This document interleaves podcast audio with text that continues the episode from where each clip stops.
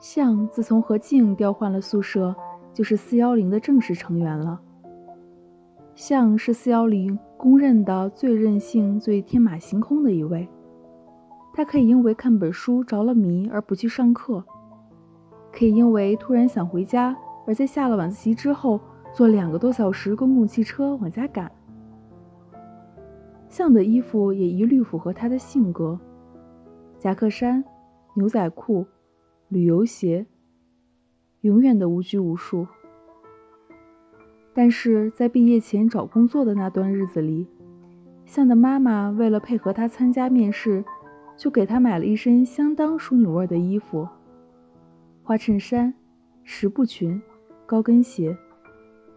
像一边说着“我从来都没有穿过高跟鞋”，一边穿起那双黑皮鞋，试探地迈开步子，像个蹒跚学步的孩子。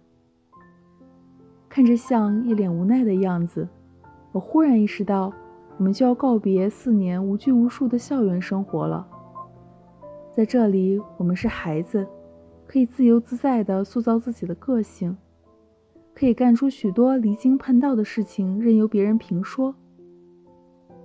而走出校门，我们就是成人了。我们必须随时准备去适应，适应别人挑剔的眼光，适应社会上的道德规范。正如像不得不适应她的淑女装一样，估计会有一段日子不会比像穿上新皮鞋更舒服。